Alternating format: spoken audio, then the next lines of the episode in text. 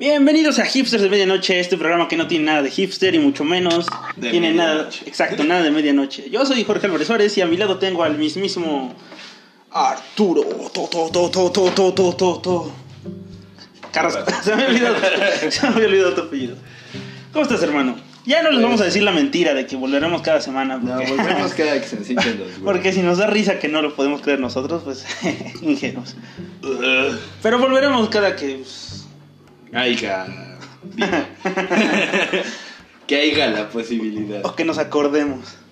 Bueno, Sí. pues estamos en una tarea que parece imposible, en la cual estamos buscando la señal para conectar un televisor y poder ver el siguiente episodio de Masterchef. ¿Es así, Arturo?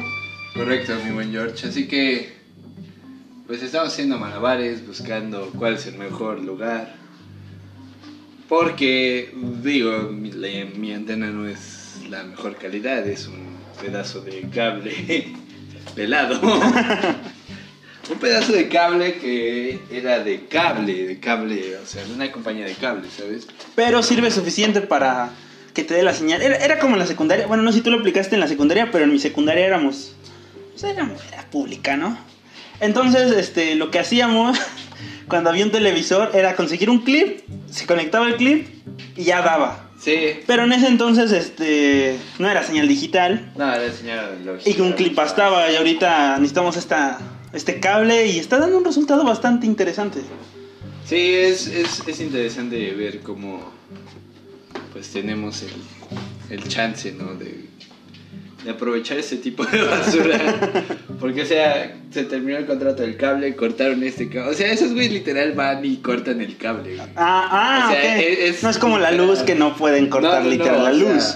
van y con unas pinzas cortan el cable para que no tenga señal, ¿no? Entonces, pues digo, se queda una parte conectada a la tele. Sí. Así que pues lo único que tienes que hacer es tomar unas pinzas y pelar un extremo de ese cable. Ah, así, para que pues tengas el cobre expuesto. Y pues enrollar todo lo demás con un chingo de cita de aislar.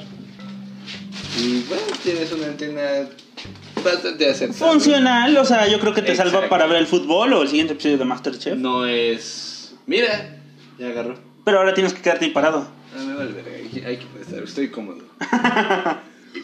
Ya tres horas después, con el brazo todo dormido. O sea, no estoy orgulloso de ser la perra de un programa de televisión. O sea, realmente, y bajo los estándares eh, audiovisuales en los que ya vivimos como consumidores, pues ya no es la cosa de hay que estar al pendiente el próximo jueves y todos los jueves a la misma hora para poder ver el programa. Pero pues en este caso sí, ¿no? Sí. Y aunque sé que mañana lo van a subir a YouTube, lo hago. Y no estoy orgulloso de ser la perra, pero Pero lo soy. los reality shows tienen algo, y sobre Sí. todo este. Y digo, "Ah, maldita sea. Puedes regalarme un pedacito yo. Por supuesto que no, quédate parado. Bueno, usamos un poco de cinta masking para mantener el cable en su lugar. Podrán ver esto en el tutorial de YouTube que vamos a subir. ¿Cómo robarse la señal de los canales digitales? O sea, no es un robo, esto es, esto es público, ¿no? O sea, pero simplemente estamos jodiendo al sistema, ¿sabes? Trataron de jodernos cortando el cable. y ahora ellos no lo- pueden. Ay, mira, ya funciona otra vez. Sí, ahora Ah, me lleva la chica. hay otra de las cosas que me hizo ver Arturo y es que hacemos interferencia, entonces aunque ya quedó, tenemos que movernos para ver si ya quedó. Sí, realmente ya quedó. Mira, Por ejemplo, Arturo se quitó 30 centímetros y ya no se ve la señal. me vuelvo a acercar y se vuelve a ver. O sea, qué pedo. ¿Qué pedo? Eh, yo, yo creo que era más cabrón cuando las personas pues tenían la antena en la azotea, ¿no, güey? Ajá. Y se gritaban, ¡ya se ve! ¿Qué?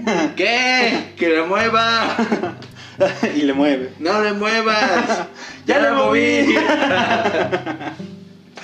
sí, eso debió haber sido más cagado todavía, güey. Sí, mira, por ejemplo, si nos quedamos aquí, Sí, o sea, Se ahí, ahí está bien, güey. Ahí podríamos disfrutar correctamente eh, del programa, pero pues no pienso quedarme parado por tres horas. ¿alguna vez fuiste o conociste a alguien que fue consumidor de una antena roba señales? ¿Alguna vez quise comprar una, no sé si te tocó ver esas antenas que vendían en la calle. Ajá. De, O en la Fayuca. o en la Fayuca de que, ah, puedes ver 20.000 canales y puedes ver Nickelodeon sin tener cable y, y así muchas cosas. Eran unas personas que tenían su antena, una tele conectada a una batería de carro y ya, güey, o sea, con eso tenían muchos canales y yo siempre decía, wow, ¿cómo carajo lo hacen, güey? Porque pues a mí no me servía. Eh, pues era gente que le jug- se jugaba al verga. No, también, o sea, yo creo que convenía tener a alguien cerca que tuviera cable, ¿no? Para aprovechar es que una aún señal. así, o sea, hasta el momento no entiendo, ¿sabes? No entiendo cuál era, cómo funcionaba su estafa. O sea, sí, la estafa era que te venía un pedazo de mierda Ajá. en 30 pesos. Pero no entiendo cómo es que lo hacían funcionar. O sea, que yo sepa, sí funcionaba, pero igual no es como la gran cosa. O sea, sí, la podías usar como una antena normal y veías, pues, tele abierta. Sí. Pero ahí el, el gancho era en que ibas a poder ver canales de cable. ¿no? Y por eso muchas personas la ocupaban y que te servía para la tele, para el radio y nada más. Pero Para la vida. para la vida, ¿no? O sea, allá en los lejanos 2000, cuando mi familia y yo llegamos a ese hogar, eh, dirían los señores, ¿su casa, mi casa? ah, no, ¿su casa? Allá su casa. Allá su casa. Este... Mi, mi padre recurrió, es que no estoy seguro cómo funcionaba, pero mi padre recurrió a... Una de esas antenas. No, no de esas antenas, o sea, era una antena demasiado grande. La intención es que tuviera más señal, llegara Ah, más una cosas. parabólica. Ajá, pero esa cosa es enorme ahorita. Ya ni siquiera lo usamos. De esas y- que se ponen en el techo. Ajá, de hecho estaba en el techo. Y la última vez que le dimos uso fue para utilizarla, poner una polea y poder colgar la piñata en la posada dicembrina de hace unos cuantos años. Hasta ahorita, si no me falla la memoria, esa madre sigue ahí colgada. Con la polea. Pero, ahorita que lo voy pensando, creo que estamos, tenemos un perfecto para rayos ahí, y no seguro. Sí, probablemente debas quitarla y puedes hacer una mesa de jardín. Probablemente. Ay. Sí, mi suegro también tiene una. Eh, eh, ¿Con esa te robabas el cable, esposa? No, Ah, bueno. no, nosotros teníamos una especie de cuadro, cuadro de alambres, en donde igual lo tenías que mover y decir, Ajá. sí, ya, no, para ver Nickelodeon. y era algo donde igual teníamos que moverla para alcanzar la señal.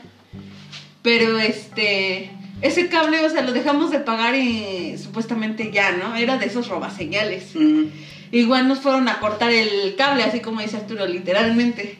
Pero mi papá compró, o ah, y nos quitaron un eliminador. Pero mi papá le encanta ir a esos tianguis en donde hay mucha chacharita de cosas así que nadie utiliza, grabadoras viejas, discos así que nadie quiere. Ajá. Mi papá sí lo quiere.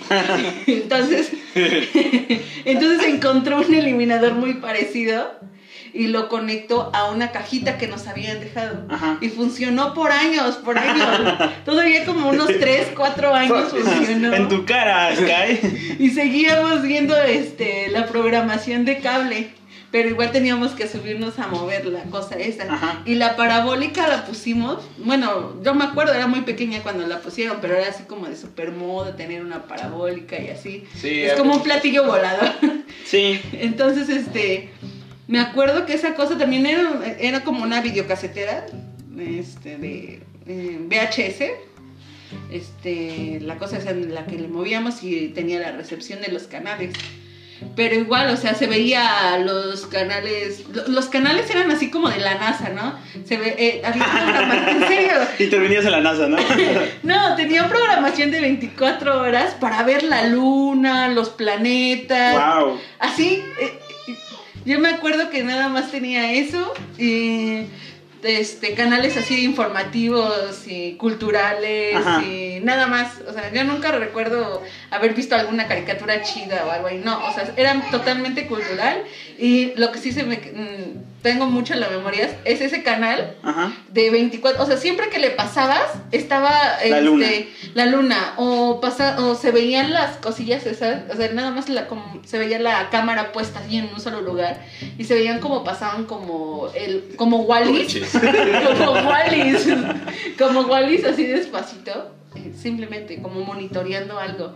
Ok. Era muy ex- era muy extraño. Probablemente sí te llegabas a meter a señales. O sea, no eran canales de televisión, yo creo que sí eran señales, De este. transmisión como Ajá. que de algo, ¿no? Sí, o sea, gente que de verdad está monitoreando la luna todo el tiempo. O haciendo Ajá. experimentos. Sí, era muy extraño. Las cámaras del banco, ¿no? Era muy extraño, pero eso es lo único que, que teníamos. Y esa cosa pesa un buen y, está sobre el techo de la casa, ¿no? Entonces, de hecho, por, por ese mismo hoyo en donde pusieron la, la, este, la parabólica, Se estaba, está, está el techo de mi del cuarto, Ajá. ¿no? En el que yo dormía.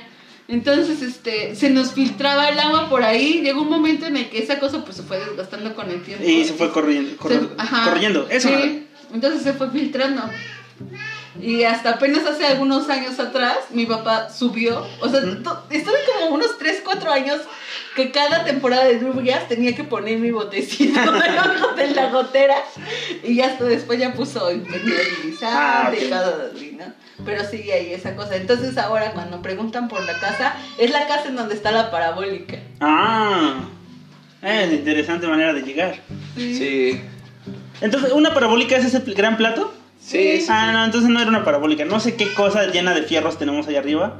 Porque eso sí, ¿eh? O sea, ah, hay hay un gran tubo que está que estaba como pegado, amarrado con muchos cables, Ok.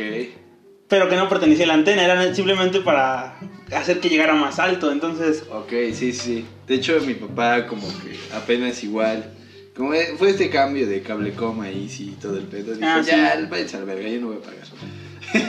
Así que fueron y cortaron el cable. Pero o sea, le quedó un cable de como de, ¿qué será? 14 metros de largo, ¿no?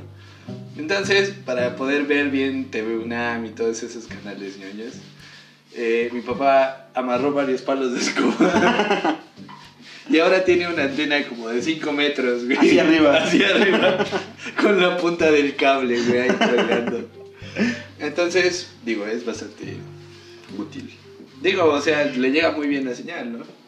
Aunque esta pendejada le tenemos que estar buscando. ¿sabes? Vez necesitamos 5 metros de cable y Y como 6 palos de 6 escoba. palos de escoba. Efectivamente. Sí, pues dime, tú, ahorita que estamos hablando de eso, también, ¿recuerdas cuando empezaban a salir esos este, anuncios en, en los DVDs piratas? Bueno, más Ah. bien en los DVDs. Pero, No pirate. No, no fue sino hasta tal vez mis 20 años que empecé a comprar películas originales. Eh, que, de- que decían no pirates.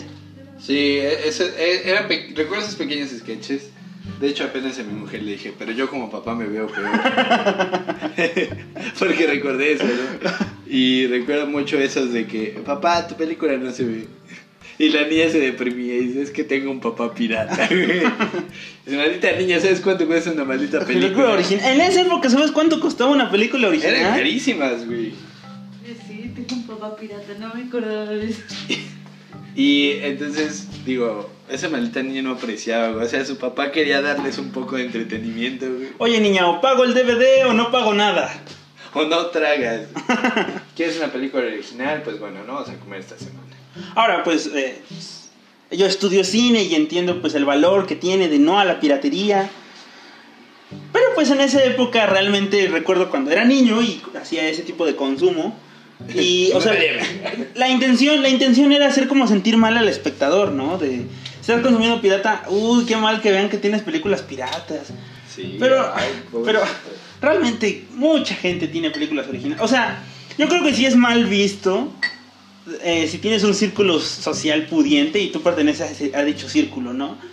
Pero, pero- ahorita como somos sobrevivientes, pues, pues ¿cómo? Pues, ¿cómo? Incluso yo como estudiante, hay veces que necesito ver una película, pero no puedo recurrir a ella de una manera oficial, porque una, o no me alcanza, O dos, no está más que en los servidores de internet donde un sabio hombre se le ocurrió subirla y decir, la carnales, sin pedos. Simón, pero digo, muchas personas sí es de que, ay, es que cómo, cómo bajas sus películas cómo las compras en pirata, ¿no? Estás dañando la industria y así. Esos perros ni siquiera se van a dar cuenta de que la estoy pirateando, ¿no? Probablemente no. O sea, sí es como que el daño a la industria, pero también dices... Ahora, vamos a ser honestos, o sea, ¿qué industria? Digo, si vas a comprar una película original, pues, pues que sea una película mexicana o una película, no sé, independiente. hondureña o independiente, donde sabes que, pues sí, los pocos pesos que consigas van a ser para su beneficio, pero realmente si compras la versión pirata de Endgame, ellos no se van a quedar pobres. No, para nada. O sea, yo creo que hasta el güey que barría el estudio sabe tener una buena casa. Sí, así que de gente yo digo que pues no consuman piratería, pero igual pues, hay excepciones. Creo que debe haber excepciones. Sí, yo creo que pues ese es el punto, ¿no? Y tienes razón, o sea, a veces necesitas ver una película, ¿no? Ah, tienes que ver esa película. Y dices, verga, ¿no? O sea, ¿dónde voy a conseguir una pinche película húngara de 1976? pues bueno, ahí es donde tenemos que recurrir a la magia del internet. Y, y, afortunadamente ya tenemos la magia del internet. Incluso antes de la magia de, del internet estaba el VHS. y eso no podías recurrir a todo VHS. O sea, eran los que te encontrabas. Y antes de eso, imagínate, poder acceder a una película. ¿Cuándo, güey? O sea, tenías que ir tú a la sala de cine y esperar a que pasaran esa película. Exacto. Sí, yo creo que era un gran pedo eso, güey. Yo recuerdo los videoclubs. Era tan bello, güey. Recuerdo, más que nada porque pues, eran los fines de semana, ¿no? Donde era un viernes, de donde mi papá nos decía, ok, vamos al videoclub, ¿no? Y ¿Qué película? ¿Qué película van a ver? Porque nos rentaba una película para ver los sábados por la mañana. Ajá. Así que pues ya íbamos y escogíamos, ah, quiero esta, quiero esta. Pues Y ya regresábamos muy felices al negocio con nuestra con nuestro VHS, güey, una caja negra que decía video. Ay, ¿cómo se llama este pendejo video? No recuerdo, güey. Video algo. Entonces, pues ya el otro día era verla y. Y también eran todos estos este, pequeños comerciales del FBI, ¿no? Ajá, el, primero que salía. y después algo del buró. Eh, ah, no, ah, no, ese es el FBI. Bueno, parece. Washington ahí. sí. La águila gringa. Ajá. Y ya después, pues, disfrutar de tu película, ¿no? Eh, en ese momento yo creo que sí la gran mayoría eran originales, pero también había bastantes piratas. Y recuerdo que ya terminando la película había que regresarla, güey. Ya sea que seas tu videograbadora o si eras pudiente tenías... Un rebobinador. Un... Ya la conocía como regresadora, pero gracias por corregirme. es lo mismo. Sí, nosotros teníamos una de esas con forma de auto. Yo también, era roja. ah, también. Yo también. pero al parecer era muy común. Ya me dejé de sentir especial. sí, porque si no te cobraban dos varos. ¿La regresó? Ah, ah, ah, carajo. Yo soñaba, güey, con tener mi credencial de el videoclub. Güey, yo no. Pero para cuando fui lo suficientemente viejo, ya no existía. Ya, ya no era la onda eso. Ya era comprar tu DVD. No existía, güey, creo. Porque no, pues que pues yo cuando tenía 16, 17, ya no había videoclubs. Así que pues fue así. Ajá, yo recuerdo que mi hermano sacó, tuvo la suficiente edad para un día tener su tarjeta del videoclub. Ah, qué chingón. Y como a los... Ah, porque... No sé si recuerdas, pero en en, el Chedragui local había uno, pero ya no era solo videoclub, sino también ya también rentaban DVDs. Ajá. Mi hermano tuvo la edad suficiente, lo hizo una vez, vio Harry Potter y después quebró esa cosa. Pero todavía alcanzó a pagar la membresía, ¿no? pero vio Harry Potter. Yo recuerdo que igual. Y ahí vi por primera vez un DVD original. Dije, ah, con que está bonito. Con que se ve esto. Ajá, está bonito. Sí, recuerdo ese. Movie Gallery se llamaba. eh, recuerdo que mi, digamos, nuestro, el que más cercano nos quedaba a la casa era Video Red. Ah, ok, que eso todavía sigue existiendo. Sí, pero pero, vendiendo baratos, cigarros. cigarros baratos y películas de de piratas. y como peluches de promoción de. Sí, recuerdo que en ese entonces estaban arriba de lo que era el Super. Ajá. Que el Super tampoco existe ya. Pero estaba muy chingón, güey, porque era así como que estaba todo tapizado de pósters de películas. Sí. Y recuerdo que ahí rentamos nuestro primer DVD, que fue El Rey León 3. Oh, lo lamento. Sí. Yo tenía como 10, 11 años por mucho. Y sí, fue el Rey León. Y dije, ah, verga, ¿no? Qué buena pinche película. Ya después, pues, fue como que, ah, Movie Gallery, ¿no? Y dices, verga, es que, pues ya DVDs y su puta madre. Sí. Ahora, recuerdo que cuando estaba el auge, empezaba el auge del DVD, pero digamos el auge pirata. sí. Ven- no vendían un, no vendían el DVD, vendían una especie de de disco ma- con, con más información que el CD, pero no tanta que un DVD. Ah, un Que era un, un VCD, exacto. Un un VCD es lo mismo, es un CD, o sea, los 700 megabytes de un CD, pero únicamente grababan la película en formato de de video. Ujú. La ventaja del DVD era la, como que la interactividad que te proporcionaba, Sí. pero el VCD era, o sea, era la le ponías play y ya, ¿no? Ya daba la película. Ajá. Y, y si la película era muy larga, te dos. incluía dos Ah, discos. sí. Y ya después llegó la tecnología, claro, esto es la innovación para la piratería, ¿no? Exactamente. Que era el clon. El clon. el clon. era- O sea, actualmente ya toda DVD pirata es un clon, realmente. Bueno, Sí, casi sí. todos. Sí, prácticamente. Donde de verdad tomaban un DVD original y sí hacían un clon exacto de la película. Exacto, porque recuerdo que hasta tenía todas estas features. Ah, había películas con jue que traían como que juegos incluidos y cosas así. Y te daban este chance en los DVDs. Y los clones, pues tenían esto. Yo tenía la gran ventaja de que uno de mis tíos tenía un negocio de películas piratas. Ajá. Entonces, pues nos vendía así, pues cualquier cosa y no las. Nos o vendía huevos, prestaba, güey. O no las prestaba, era así de que, ah, ¿quieres ver esta? Pues llévatela, La, mañana la- la traes. Sí, y eso hacíamos, ¿no? Y ya cuando. recuerdo, que- bueno, todavía en la casa de mis papás hay un gran bonche de DVDs piratas porque recuerdo que todavía los vendían en una caja. güey. Ajá, sí. O sea, hacían el- tenían el esfuerzo de conseguirte una caja y te lo vendían así. Sí, sí, sí. Y cuando. Y vendían las series y. Yo recuerdo haber comprado todavía eh, Beavis and Butthead Ah, eh, completo así en Ajá. DVDs. No, eran nueve DVDs y me costaban como 150 pesos. ok. Pero eso muy chido porque hasta viene como en una imitación de la caja original. Ajá.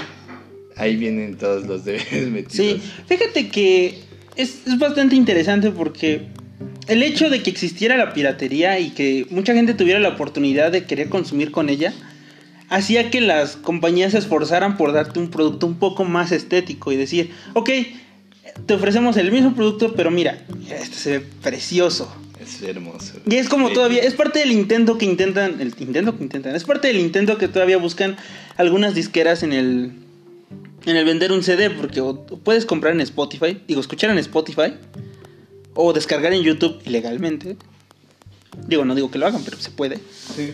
O, este, o comprar el CD, que igual ya no es tan óptimo, porque igual ya nadie tiene dónde reproducirlo. No, de hecho, ya, pues ya hay muchas computadoras que no tienen Ajá, lector. entrada o pues Yo- ya no compras un reproductor, ya compras una una bocina con auxiliar y Bluetooth y pues ya, porque todo lo reproduces desde tu teléfono. Cuando yo era niño, no teníamos, teníamos, tenemos todavía el reproductor de la videocasetera, Ok. Pero no teníamos DVD. Entonces en nuestra computadora, eh, mi hermano descargó un programa que era lector de, de películas. El y ponía- DVD. supongo, no recuerdo el nombre, y ponías la película y la reproducía. Y digo, no mames, ya podemos ver películas de DVD, qué chido. Eso en, un, en ese entonces. Pero una vez nos llegó una película original que era Rápidos y Furiosos 1. Que por cierto, fue mucho tiempo el fondo de pantalla de mi hermano. Ese- esa parte donde salta el coche de Toreto, el tren y también Ah, el, sí. el de Brian. Eso, esa, le tomó captura y ese fue su fondo de pantalla mucho tiempo. Qué. Quisimos reproducirlo y nos reprodujo. Y hasta ahorita como que empecé a, a como hilar las cosas. La tele creo, la tele pendejo, la computadora creo que tenía un reproductor de CDs y solo leía en ese entonces BCDs porque pues solo podían leer eso, no tenía un lector de DVD directamente. Ok. Y nosotros dijimos, ah, pues solo se ha de poder con películas piratas. Ah, sí, recuerdo que había mucho ese problema de que es que no se pueden con las películas piratas o es que no lee películas originales. Ah, sí, los verdes. Pero yo creo que solo era la pendejez de la gente de ese entonces. O sea, éramos bastante ignorantes en la tecnología. ¿Y no cree que vamos a regresar con lo mismo ahora que está haciendo eso de... Bueno, no sé cómo se le llame, pero pues supongo que tú sabes más de eso que yo. Así- Algo así como la Comisión Nacional del Cine Mexicano, ¿no? bueno, no sé cómo se llame, pero es una idea. Que ellos están diciendo que es- están prohibiendo en México las películas dobladas. oh, Ah, ya. Eso sería muy chingón. la verdad. No, yo digo que no. Mira, la Ley Federal de Cinematografía, igual una disculpa porque no la tengo estudiada últimamente, eh, dice que las películas deben llegar en su idioma original. Aunque supongo que si hay una autorización por parte del realizador, eso no lo especifica la ley, pero si hay una autorización de parte del realizador, se puede disfrutar la, la película, eh, bueno, más bien se puede doblar la película. La intención o lo que están buscando ahorita es doblar, bueno, evitar que se doblen las películas para que la gente intente hacer un menor consumo sobre ellas y vaya sobre las películas que se hablan en nuestro idioma. Pensé que era una estrategia para que leyéramos más. No, de- pues, para que veamos cine mexicano, esa es la, la primera de Ah, a mí me vale. Esa es su intención, pero o sea, yo creo que... Pero ¿qué vas a ver? ¿No manches Frida 2 o, o qué? No. Sí, igual mucho el producto que nos ofrecen no creo que Es es... basura. Ajá. O sea, de verdad, ¿quieres competir contra ellos? Pues ofrece algo Bueno, bueno o al menos diferente que digas, ok, esto Hollywood no me lo está dando. pues sí. Yo creo que este es boom del nuevo cine mexicano, como, como estas películas de, que fueron realmente impactantes, ¿no? Eh, Perfume de violetas, Amarte duele, Segundo aire, estas películas de Luis Estrada fueron bastante buenas, y fueron bastante taquilleras en México. ¿no? Tanto en México como en el mundo. Entonces, digo, eh, no es necesario ser cine basura como que haces de quien pueda o, o abusar de Carla Sosa, Marta Gareda. ¿Quieres la Luis otra? Gerardo Ah, sí, no, pero eran tres mujeres, creo. Que se puede hacer una película mexicana sin Carla Sousa, sin Marta Gareda y había otra chica. O ver la boda de mi mejor amigo, ¿no? Este-. O, o lo que están haciendo ahorita, Bárbara que es tomar este películas eh, ya de otro país. de otro país y hacen la versión mexicana. Entonces, Sí, eso es muy pendejo, la verdad. como si fuera la primera vez, va a salir la versión mexicana. ¿En Ya serio? salió, sí, Sí. con el hijo de Derbez chingada. Da huevo tiene que haber un Derbez en cada película mexicana, ¿o qué pedo? o Marta Sosa. Ah, ya me acordé de la hija de Derbez. Ah, Islín Derbez. Ajá, Islín Derbez. Qué pedo, o sea... Ajá, por ejemplo, Tres Idiotas, por ejemplo, La boda de mi mejor amigo, Eso sí fue una ofensa para mí. por ejemplo. O sea, están... La otra, la de la película hindú, ¿cómo se llamaba? Tres Idiotas. Ah, esa. Sí, yo creo que eso no es justo, güey. O sea, no estás fomentando la creatividad y estás proveyendo, estás promoviendo esto como que, ah, esto es el cine mexicano. Eso no es cine mexicano, eso es basura, güey. Es un remake de una película que ya en su origen tal vez fue mala, güey. Como, por ejemplo, o sea, la boda de mi mejor amigo realmente no es buena, güey. No es así que digas, ah, qué Guau. película trascendental. No. No lo fue y no lo va a ser en ningún momento. Pero la gente dice, ay, vas a ver y... Bueno, realmente no sé qué tan taquillera fue, pero la verdad a mí no me dieron ganas de verla. Además pusieron a Bosé. Ah, sí, la sea, canción de, de Miguel Bosé, ¿no? Ajá, la de Amante Bandido. Ajá. O sea, ¿qué pedo, no? ¿Cómo vas de a lo mejor el escritor dijo, me mama esta canción. Y sobre todo esa idea, dijo, voy a hacer un guion donde pueda meter esta canción. Y me mamó esa canción, me mamó esa película, las voy a juntar. Y me vale verga, güey. No, que no tenga nada que ver. Mira, un profesor que es escritor, se llama Jaime Mesa, llegó a decir, nos llegó a decir, eh, creo que en México ya hay grandes directores, ya hay grandes eh, fotógrafos, cinefotógrafos, lo que le hace falta son escritores. Creo que hace falta ya meterle mano a las historias, porque las historias que se están ofreciendo últimamente no son buenas. Y ahorita son historias recicladas. Sí, eso es lo peor de todo. Ya ni siquiera estamos produciendo algo. O sea, sí se está produciendo, pero no se le está. Ahora también, mira, o sea, lo que quieren estas personas es buscar que haya consumo, ¿no? Que haya industria. Y pues están recurriendo a ello. Entonces, si te soy honesto, yo qué puedo decirte. Eh, o sea, si alguien llegara y me dijera, tú obras basura, yo respondería algo como, ¿tú quién verga". vergas eres para decirme qué película hacer, no? Entonces, el, el productor probablemente o el director probablemente va a decir, pues sí, o sea, si yo quiero hacer este tipo de cine, pues tú quién eres para decirme qué tipo de cine hacer. Entonces, la gente que está haciendo su chamba ahorita, creo que podría hacer cosas mejores, pero yo sí doy mi opinión en la cual es cosa que ellos quieren hacer o buscan hacer. Y pues en mi caso, yo como un protocineasta, un intento de realizador, pues un día intentar hacer algo mejor. Pero eh, no es la visión que tienen todos. Sí. Y la verdad sí estaría chido pues ver algo más que no fuera una película de comedia romántica. Por ejemplo, la otra vez yo estaba teniendo una discusión con una, una, una amiga en la cual me dijo, no, es que Hazlo como hombre es una mala película. Y yo, yo incluso terminé viendo esa película en el cine, porque pues, fue esa vez que era como un ciclo de, un ciclo de cine mexicano, donde las películas creo que estaban en 15 pesos. Y hubo muchas películas que incluso ya no estaban en el cine y, y la fui a ver. Y dije, ok, esta película funciona como comedia romántica, pero bien. O sea, no es, el- no es la cúspide del cine mexicano, no es la cúspide de ningún cine, pero es, un, es alguien, una producción que intentó decir, voy a hacer una película comedia romántica, y lo hizo bien, funciona para lo que buscó. Pues es lo mismo que, o sea, por ejemplo, los Avengers, ¿no? No sé, los Avengers. Porque es una película que podría ser considerada como trascendental. No porque transgreda y sea agresiva con las creencias populares, sino porque agrada. ¿no? Porque nos agrada a la mayoría de las personas. Y me incluyo porque me mamó esa película. Sí, sí. Pero digo, no es como que vayas a vaya a ser recordada como una joya de del cine por lo que te haya hecho sentir, sino porque ok, sí re- recabó chingos de dinero a pesar de que se estrenó dos veces. Dos veces. Me parece una Pero también. Avatar, entonces yo creo que pues... ¿En serio? Sí. Eso no lo sabía. Bueno, entonces digo, me parece una reverenda pendejada en cualquiera de los sentidos, ¿no? El punto está en que, digo, la película no es mala. Simplemente, eh, digo, ¿qué pasa con películas como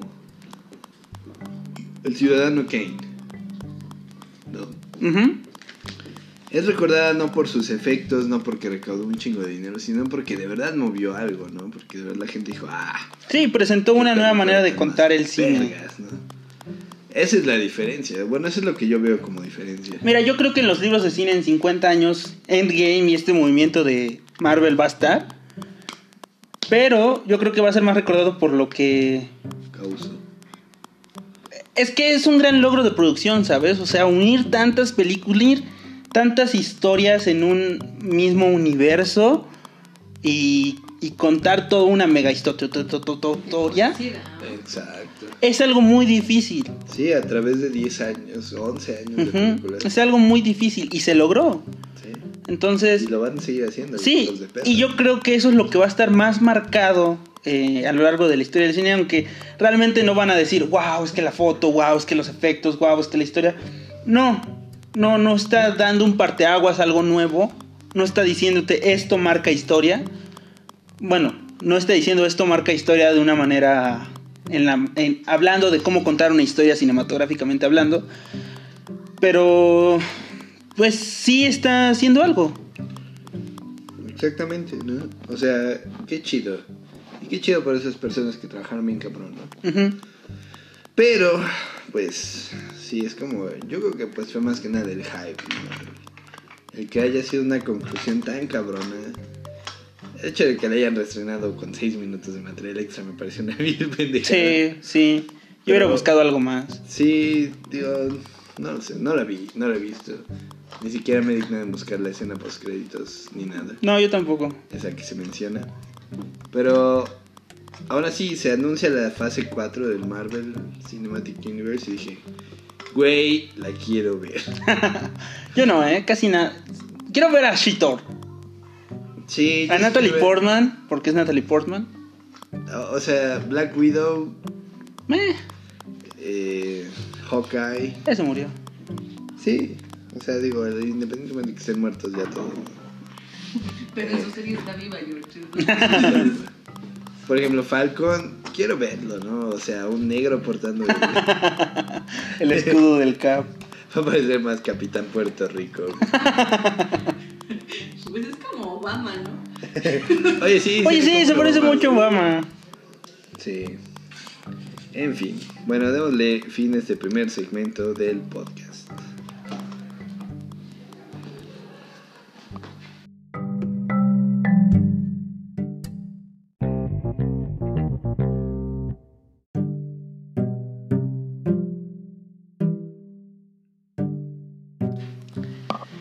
Estamos de vuelta con otra sección de Hipsters de Medianoche. Dime, Arturo, eh, cuando tú publicas algo, ¿esperas que la gente lo vea?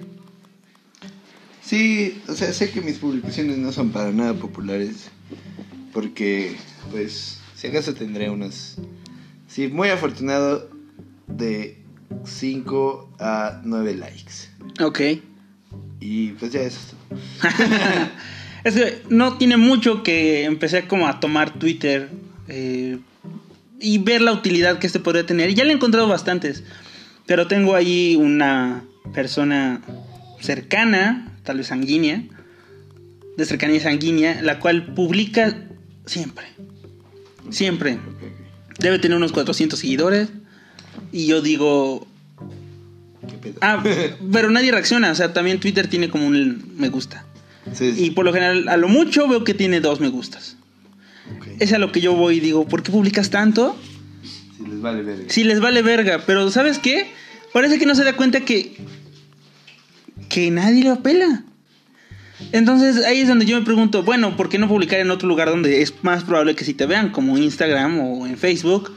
Donde en uno es más común que la gente reaccione y en otro te dicen cuántas personas han visto tu publicación. Sí. Pero aquí es donde digo, ¿qué, con cuál, ¿te crees superior por publicar en esta red social todo eso? Probablemente, ¿sabes? Twitter ¿Está para los inmamables? Sí. Y aparte de eso es como... O sea, date cuenta que ahora se ha puesto de moda eso de los hilos de Twitter, ¿no? O sea, ¿por qué chingados escribir en 25 tweets lo que puedes escribir en un post de Facebook? Puede ser. ¿Por qué? O sea, alguien explíqueme por qué chingados tengo que estar leyendo 14 imágenes con 2, 3 tweets por imagen. Si todo lo pueden resumir en un pinche texto que no saben sintaxis o qué verga. Que igual leer un texto grande en Facebook es un poco más pesado. Sí, Pero estoy de acuerdo. Estoy de acuerdo. Oh, ese sonido sonó bastante placentero. No. No, me llegan recuerdos de orina y yo tomando, ¿no? bueno, después de ese comercial eh, de Pepsi. Tengo una anécdota sobre eso, pero bueno. Ok, ok, ok. Sí, entonces esa persona, y no es la única, ¿eh? Me pongo a pensar que publica demasiado con tal de ser visto, pero tal vez no eres visto, muy probablemente no eres visto. Muy probablemente les valga verga, ¿no? O sea, yo cuando estoy en Twitter, hubo un tiempo donde dijeron, Eh, bueno, era... Ah, pues cuando empezó esto de la revista, de donde nunca hicimos nada. No. Pero bueno, me dijeron, es que hay que empezar a usar Twitter, Y dije, verga, ¿no? O sea, volví a instalarlo y dije, bueno, vamos a darle un chance, ¿no? Y entonces empecé a... Hice como dos, tres tweets de esas de cosas que a nadie le importan. Y... Ah, me da un poco de miedo esto. Creo que ni se lo conté a mi esposa, pero bueno, ahora lo sabrá. Había una chica que... O sea, güey, nunca hablaba con ella en la vida. Y de repente me comentó, me respondió mi tweet. Y fue así, ¿qué pedo, güey? Me da un poco de miedo, pero en fin. Eh, y fue así como que, lo más cagado es que fue como lo tuiteé como a los 5 minutos. Tal persona te ha respondido y así, ¿eh? Ya. sí, pero fue un poco, fue muy extraño, ¿no? Y digo, a fin de cuentas no es, no es mi fuerte esa red social, porque siento que, siento que 40 caracteres es muy poco. Y aparte, pues igual, o sea, como que esa falta de respuesta, si alguien lo ve y me ignora, pues digo, no me, da, no me doy cuenta, ¿no? Sí, ahora por ejemplo, hace mucho tiempo y cuando éramos más inmaduros, lo seguimos siendo, pero ya somos menos pendejos. Sí, sí. Eh, hacías un post en Facebook y era una indirecta. Y algunas personas siguen haciendo esos posts y siguen haciendo indirectas. Pero por ejemplo, eh, algunas personas que he notado en Twitter siguen mandando indirectas. Pero la diferencia es que si en Facebook probablemente esa persona te vio y tal vez reaccionó o te ignoró, Twitter es mucho menos probable que pase. ¿sabes? Sí, hay... A menos que esa persona también lo use, pero no, una indirecta no simplemente es para una persona directamente, directamente, ah, sino también es como informarle a una persona de un tema que a todos nos vale verga, ¿no? Entonces alguien publica, oh, quisiera que esto no estuviera pasando, ojalá no pasara. A lo cual en Facebook nosotros nos burlamos y decimos, ¿qué pasó amiga? Y, y la otra, inbox. inbox.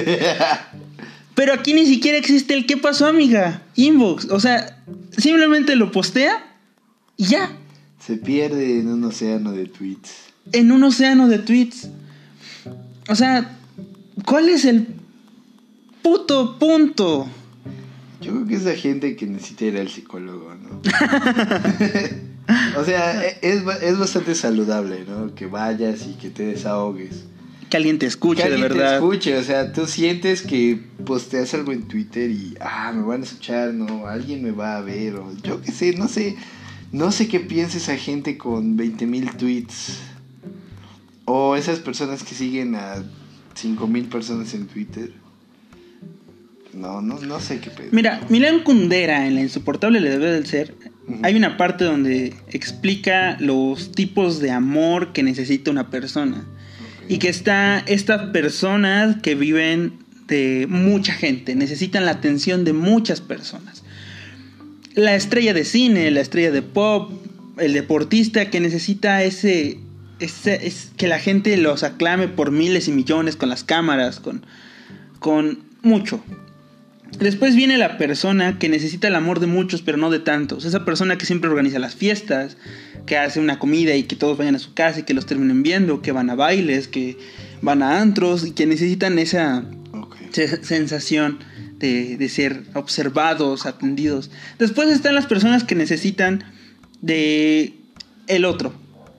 La persona que necesitas que, que es tu pareja, ¿no?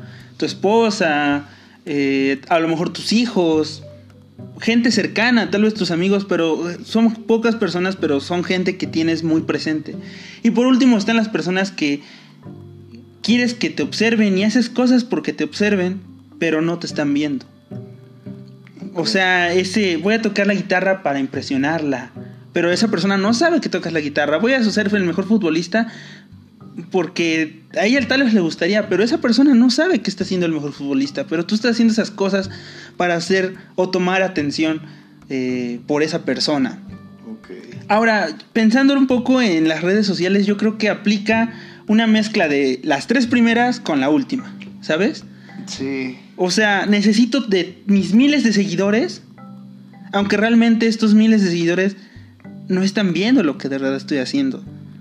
Simplemente esto es un post y están viendo el post que estoy haciendo, pero no están viendo gran parte de mi vida. Bueno, tal vez, tal vez eh, esas personas con miles de seguidores sean más como de la primera. Sí. Pero están otros que no, no son influencers y hacen este tipo de publicaciones. Y dude, nadie te está viendo, pero aún así necesitas Desahogar. que esas personas te sigan viendo.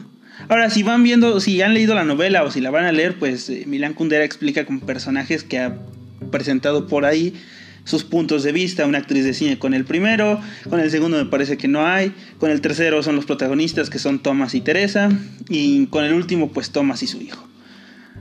Y no sé, es como petición de atención, pero dude, no todos te ponen atención. No todos les importa. Y aunque tú digas, oye, qué chingón tener 10 likes, eh, 30 likes, 50 likes, pues realmente, ¿cuánta atención fue eso? ¿Sabes? Sí, unos segundos. Un clic, un tap, Ah, un, un tap, ¿eh? Sí, un tap. Ay. Noche elegante. Ay. Y ya. Sí, o sea, ni siquiera. Ya ni siquiera un comentario, ¿sabes? O sea, ya Facebook te da la opción de comentarios genéricos, güey. ¿En serio? A veces, sí, ¿no? Wow. Qué triste. Sí, o sea, es así como que, ah. No, olvídalo, lo estoy confundiendo con la opción de autorrespuesta en Gmail. ah, ok. Es que, ah, o sea, por ejemplo. tiene, por ejemplo, este, ya hay unos en donde ya está controlado tu Messenger. Entonces ya Ah, escribes, sí. este, por ejemplo, te preguntan, ¿cómo estás? O "¿Dón- ¿por dónde vienes? ¿O estás cerca? Ahí te da la opción de mandar ubicación. Mandar ubicación, este, Ah. no, voy saliendo de casa, ya Que como- te valga verga. Ajá, respuestas rápidas, ¿no? Respuestas rápidas. Como por ejemplo en algún grupo de compraventa, ¿no? Porque ya no escribes. Ah, sí. En los grupos. en Me los grupos de interesa. Me interesa cuánto. Precio. Ah. precio. Inbox. O, o, por, o por ejemplo, hay personas que ya tienen eh, programado como su inbox. Entonces tú envías algo como en el espinazo del diablo y hola, somos tal. Te Ah. responderemos en unos minutos. Exacto, sí, bueno, ese te voy a mostrar, a ver, voy a buscarte aquí en Facebook. La hora es 6.57. George. Mi George, deberías ponerle mi George. Mi George.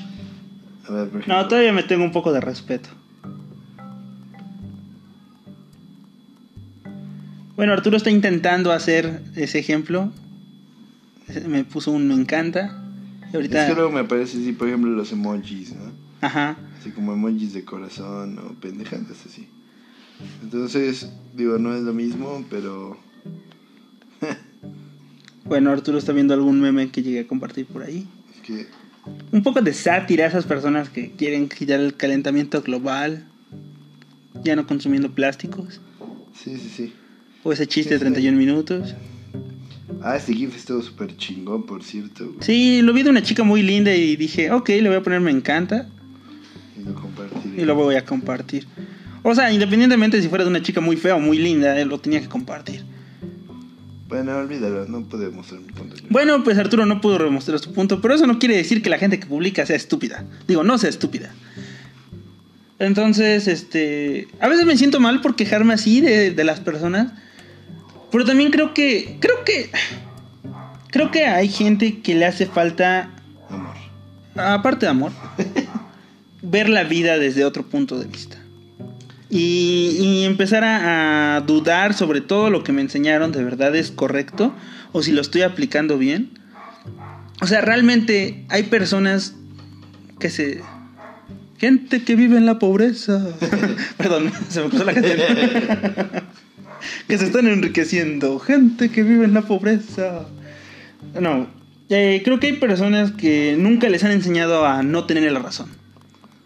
Y creo que hay momentos donde es necesario decir, cállate el hocico. Franco Escamilla lo dice en esta generación.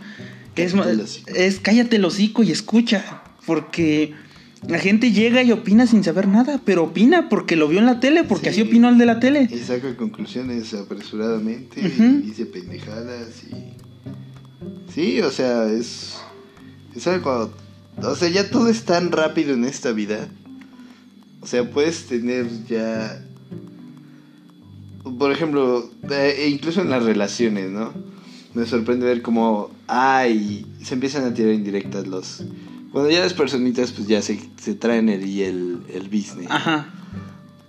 entonces ya de que ay suben sus fotos juntos Sí. y que vamos a tal lado y vamos a tal lado jiji jajaja ya son novios se etiquetan en memes demás no se publican a cada rato que la foto la historia jiji jajaja cortan y suben historias, suben memes. Estoy triste. Estoy triste, ¿Dónde o están las solteras? ¡Ah! verga, o Ajá. chinga tu madre, o yo te di todo y tú nunca me diste nada. Y Viste.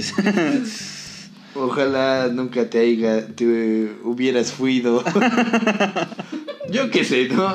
Estos memes de gatos, güey. Eh, digo, ya todo es tan, tan público, ¿no? Como que, ay, chale, ¿no? Y voy a compartir 20 mil cosas al día y aunque nadie le, aunque nadie reaccione, pues ya, ¿no? Y digo, yo creo que no tiene nada de malo compartir 20 mil cosas al día, sí. pero ya como que hacer tan pública tu vida, tan públicos tus pensamientos, no creo que tenga nada de malo, pero tampoco tampoco debe tener mucho de bueno, ¿sabes? Yo a veces, pues sí, publico, comparto alguno que otro meme, alguna que otra cosa graciosa. Muy pocas veces comparto mi opinión. Porque, pues, digo así, a las personas que se las comento al frente les vale verga, pues a las personas con las que no estoy, pues yo creo que al doble, ¿no? Sí. Pero digo, a fin de cuentas, la cuestión con las redes sociales, pues, sí es esa atención que nos falta en casa, tal vez. Probablemente. Y date cuenta, o sea, es más con las generaciones nuevas. ¿No? Esto de las historias, esto de... Yo creo que esto de las historias y los estados en WhatsApp nos vino a dar en la madre, güey. Sí. O sea, estoy aquí, ¿no? O sea, la gente, güey, que está en un puto evento con el celular en la mano cantando, moviéndose, güey. Oh, no mames, neta, me dan ganas de darle un vergazo, güey. Güey, disfruta el puto No- momento. No, voy a muchos eventos de ese tipo, pero eh, digo, el día de hoy fuimos a un evento donde había muchas personas y me tocó ver a personas con el teléfono así y cantando y grabándose a ellos mismos viendo el evento y fue así de, dude, ¿cuál es su problema? Pero digo, a fin de cuentas pues es muy su pedo, ¿no? Es muy su culo y ellos se meten lo que quieran. Sí. Sí, güey, disfruta el puto evento, pero pues, no, no, pues, no O todo sea, lo una cosa es que quieras transmitir, ¿no? Pues ahí está el evento, véanlo. Algo que se me hace muy corriente es transmitir los toquines de los pueblos. Pero he visto gente que lo hace. De que, ah, aquí en la feria de San Miguel, de su puta madre, ¿no? Y estamos viendo a los cadetes del ritmo. sí, güey, qué pedo. Voy a registrar ese nombre, güey. Vamos a tener una banda así. A partir de ahora dejaremos ser hipsters de medianoche y seremos los cadetes del ritmo. en el nuevo podcast, güey, la nueva temporada. Los cadetes del ritmo. Güey, chance, jalamos gente. Sí, Digo, sí. gente que tal vez no escucharía estas cosas, pero jalamos gente. Entonces, pues sí, los cadetes del ritmo. Suena más catchy, ¿no? Es, es gente que le hace falta. Amor. Sí. No lo sé, es dañino. Es definitivamente este tipo de. Este tipo de cosas son dañinas. Y la gente no se da cuenta, lo usa como si nada y se sigue extendiendo y extendiendo. Güey, de verdad siento que no estamos tan lejos ya del gran hermano. O sea, es- estoy un poco preocupado. Digo, también me vale un poco de verga, ¿no? Pero estoy un poco preocupado de la manera en la que está avanzando la tecnología tan rápido. De la manera que está avanzando todo tan exagerado que no sé qué va a pasar. ¿Sabes? O sea, estamos tan cerca del gran hermano y a la vez estamos... Tan lejos de Dios. no. No, y- Y a la vez parece que no estamos tan cerca porque el, el avance tecnológico tú pensarías que iba a ser tan gradual y está siendo tan fuerte, pero no. Entonces, por ejemplo, te etiqueté ese estado en el cual... Ah, no, bueno, hice una publicación yo en Facebook en la cual eh, creo que lo leí en Forbes, no recuerdo si fue en Forbes o en el financiero, donde se comprobó que compañías como Google sí nos estén escuchando en estos momentos. Utilizan Ah, el sí. micrófono y todo eso. Güey, eh, tengo miedo porque eh, el otro día uh, este, se me ocurrió la idea de comprar cierto artículo, no Ajá. recuerdo hasta el momento. Y me empezó a aparecer publicidad. O sea, no se lo comenté absolutamente a A nadie, güey. Eso me asustó bastante. Ya leen las "Verga, güey, mentes, güey". mi mente o qué pedo. Mira, una de dos, o ya leen las mentes o ya nos condicionan las mentes. Lo cual también veo muy, muy, muy lógico. Esa fue nuestra directora de la cabina de audio. Creo que tiene un problema Sí, ahí con el, con el software y demás. con el. Exacto. Entonces, ajá, te digo, no, estamos muy cerca del gran hermano y no se siente que estemos cerca del gran hermano. No, no, no. A la vez, o sea, sí, no. O sea, realmente somos libres, pero ya el mundo es tan dependiente a estos, estos dispositivos que es difícil dejarlos. Exacto, bastante, no, a ver, mira, déjame ver.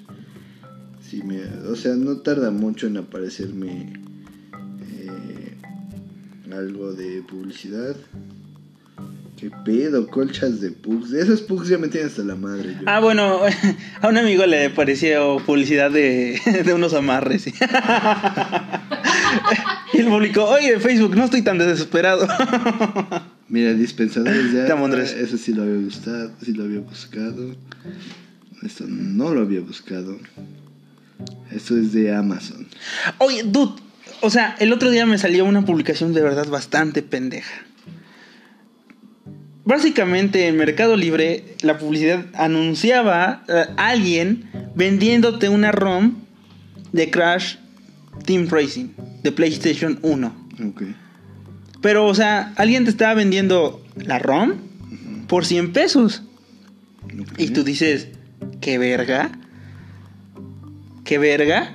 O sea, ¿alguien de verdad pagaría 100 pesos por conseguir una ROM? O sea, es súper fácil conseguir el juego de una manera pirata. Tampoco es tan imposible conseguir el original por internet. Pero alguien cobrar una ROM para instalarlo en tu celular. Sí, hay gente, yo creo. Güey, pero eso es muy estúpido. George, hay cosas más estúpidas, güey. Sí, Puede que sea estúpido, pero también es tonto. también es tonto. A ver, vamos a ver. Estoy No sé, se me hace algo muy, muy, muy tonto que alguien quiera comprar eso. Igual hay mucha gente que compra estupideces, ¿no? Como las personas que quieren vender este algo que se parece a algún a una figura religiosa. Las papas y Ajá, y- exacto. Que no sé si alguna vez se han vendido. O sea, sé que la gente las subasta y eso, pero. O intenta subastarlas, pero no sé si de verdad se vendan. Yo creo que sí, ¿eh? No, no me parece tan, tan alejado de la realidad. La verdad es que nuestra... Nuestra... ¿Cómo se llama? Nuestra capacidad monetaria se ha visto reducida por el hecho de que compramos cualquier pendejada. Sí. Esta- ayer vi que pues mi abuelita había comprado unas cosas en Betterware, ¿no? Eran unos ganchos de aluminio para utensilios, era un cepillo y una madre para organizar tu ropa en el closet, ¿no? Ujú. Le dije, Betterware es el wish de las personas de la tercera edad.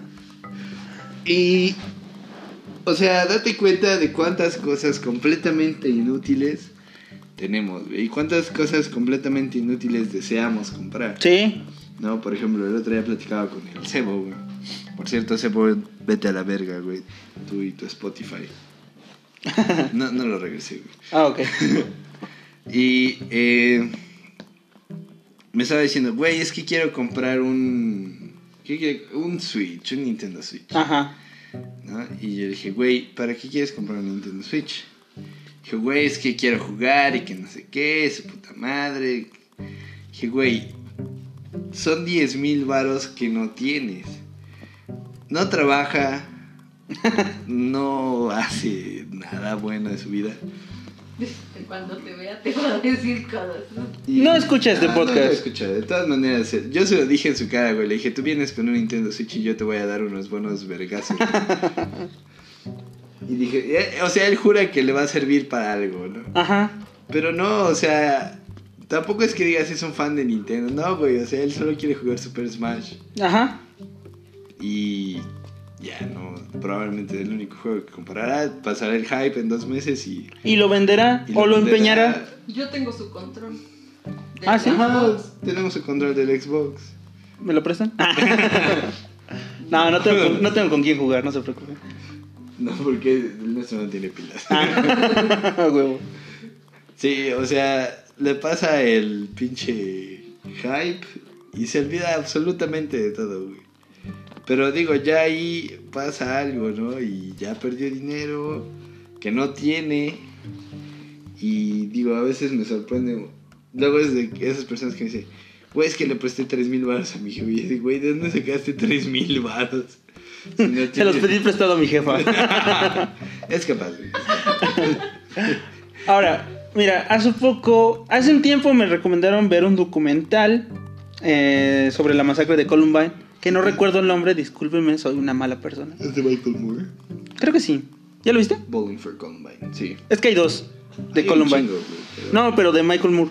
Ah, sí. Ajá. Solo vi uno, el de Bowling, el primero que sacó. Bueno, es donde entrevistan a Marilyn Manson. Ajá.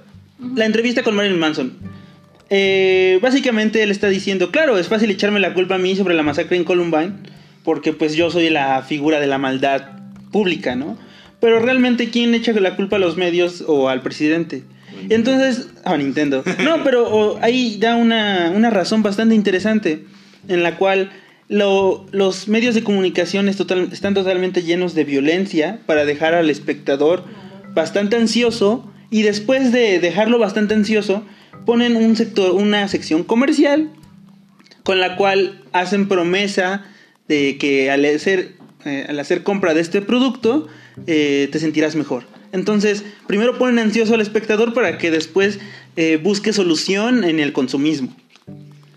Y, es algo totalmente lógico. Y entonces, cuando nosotros analizamos eso en una clase, la profesora decía, es que en Canadá dicen, hay un bache, pero es porque nuestros impuestos cuestan un chingo. Entonces, si voy a pagar un chingo de impuestos, quiero que tapen ese bache. Y en Estados Unidos es, oiga, por favor, este, eh, hay masacre aquí, mata- matanza acá, hay muerte aquí, hay muerte allá. Y después compren. Y así se sentirán mejor de todas estas muertes. Y después me pongo a analizar las noticias mexicanas y digo, güey, no mames. La, la- mitad, más bien, la mitad de las noticias en México son masacre, muerte, tiroteo. Y casi la otra mitad es, hay un- una inundación acá, hay una inundación allá. Básicamente, la intención de los dos medios de comunicación de Canadá y de Estados Unidos están como entremezclados en los medios de comunicación mexicanos y nos dan ese mensaje donde una, hay que exigirle a nuestro gobierno porque estamos mal y dos, pues hay que, hay que ponerlos ansiosos con todo este tipo de masacre, muerte, matanza Sí. y después nos ponen comerciales de omeprazol Para la gastritis. para la gastritis.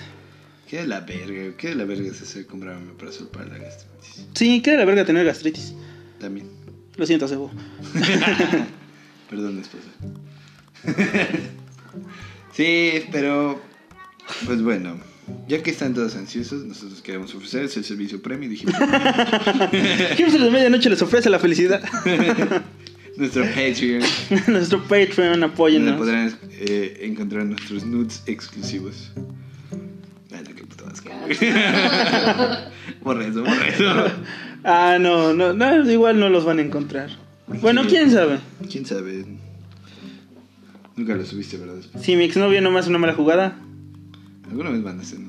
No, sí. Bueno, eso será historia para el siguiente podcast. Sí, será historia para algún, alguna borrachera, pero no para un podcast. O tal vez un podcast en Nos muchos años. pedos. Siguiente semana. Arturo. Bueno, creo que hemos platicado fue- suficiente fue por el día de hoy. podcast. Así que, pues bueno, un saludo a. Pues a nadie, güey. Ya ni siquiera sé si el Marvel nos escucha. Sí, un saludo a Marvel y a nuestro antiguo fan que era de Guatemala. Ecuador. Ecuador. Elian Chi, De, de Lian. Chizaguá, ¿no? Entonces, Bueno, Elian. Un saludo a esas dos personas. Y el Israel, ese güey, yo creo que sí nos escucha. A esas tres personas un saludo. Y pues creo que eso es todo por el día de hoy. Por este, esta región, esta Por- región, este lapso de tiempo este indefinido. Dale, por este bimestre. Ya no seguiremos, seguiremos sin prometer nada, pero deberíamos armar una pizza el otro fin y a ver si se arma. Y a ver si se arma. Entonces, esto fue Hipsters de Medianoche. Auf Wiedersehen.